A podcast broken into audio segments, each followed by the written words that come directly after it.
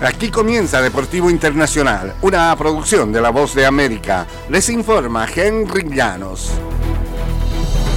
Ya llegó a la fase de eliminación directa el primer torneo de temporada de la NBA.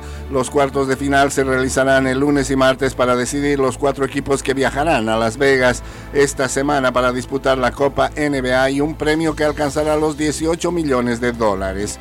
El lunes Boston visita Indiana y Nueva Orleans irá a Sacramento.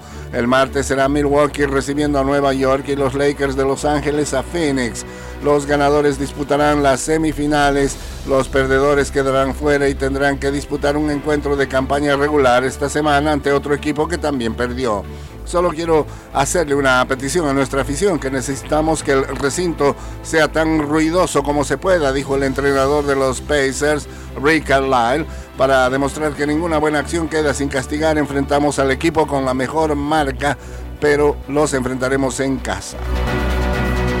Giannis Antetokounmpo marcó 32 puntos, 11 rebotes y 10 asistencias para registrar su primer triple doble de la temporada y el 36 en total, con lo que ayudó a los Bucks de Milwaukee a vencer 132-121 a los Hawks de Atlanta. Damian Lillard sumó 25 puntos y 9 asistencias, mientras que Cameron Payne añadió 18 puntos en 20 minutos saliendo del banquillo. Milwaukee ganó su séptimo juego consecutivo en casa para llevarse la revancha tras su última derrota por 127-110 a finales de octubre ante los Hawks. Trae Young lideró a Atlanta con 32 puntos y 12 asistencias. De John Murray sumó 30 y Clint Capella 10 y 17 rebotes. Milwaukee superó a Atlanta 18-7 en los últimos 5 minutos.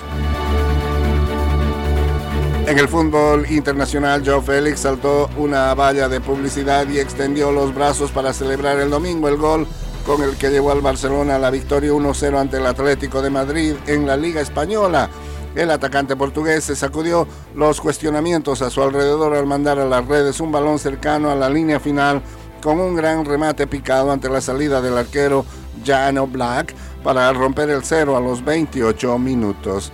Félix, cuyos derechos futbolísticos pertenecen a los colchoneros, se impuso tras el revuelo durante la semana con sus ex compañeros, quienes cuestionaron su compromiso cuando fue rojiblanco.